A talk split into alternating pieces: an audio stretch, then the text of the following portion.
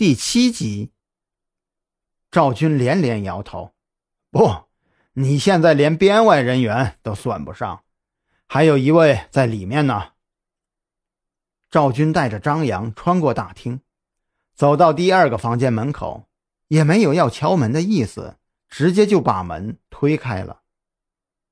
张扬迎面就闻到一股刺鼻的烟味伸头往里面看，发现这屋子里面。简直乱得不能再乱了！里面堆满杂物的沙发上坐着一个人，这人身材消瘦，脑袋上戴着六合一筒帽，嘴边叼着香烟，手上拿着手柄，正在玩游戏。听到开门的声音，他也没有回头。回来了，我等下就去做饭，你先去别的地方转转。这人声听声音有些尖锐。有些狡诈的味道，大概是没有听到回音的缘故。这人没多久就转过头来，目光紧接着就与张扬对视在了一起。张扬同样看着他，发现这人的面相简直跟电视上那些算命先生没有什么区别。他身穿碎花小马褂，留着八字胡，左边脸颊上长着一颗痦子，上面。还伸出一撮小黑毛。一瞬间，张扬就觉得这个人跟自己好像不是生活在同一个时代。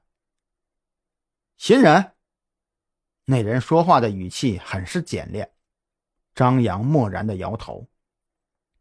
赵军声音低沉：“介绍一下，他呢叫王啸天，是特侦局的元老。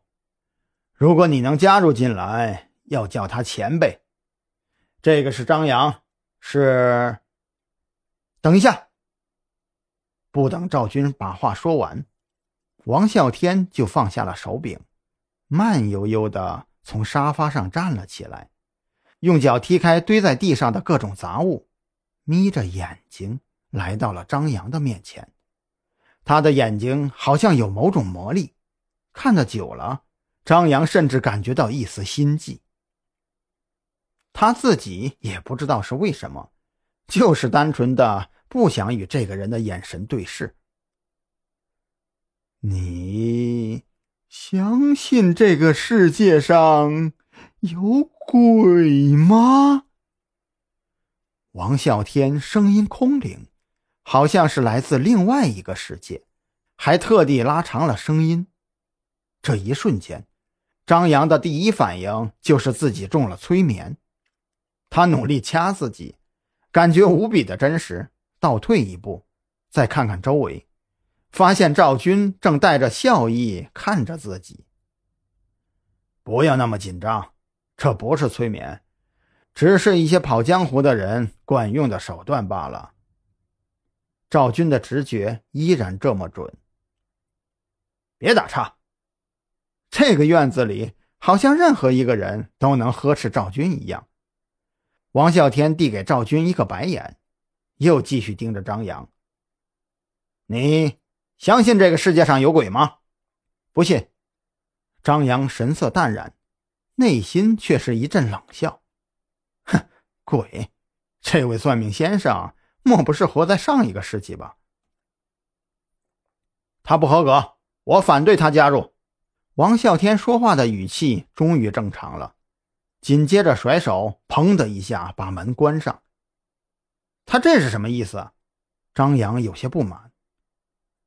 意思就是，我们三个人都有投票的权利，现在你已经失去了一票了。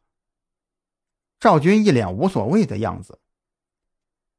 难道我要回答相信这个世界上有鬼才行吗？张扬不敢相信自己的耳朵。这特侦局未免也忒邪乎了点吧？赵军眼神深邃，盯着张扬看了很久，才轻轻点头：“是的，要加入我们，你就要从心底里相信这个世上有鬼。”有那么一瞬间，张扬觉得自己好像。押错宝了。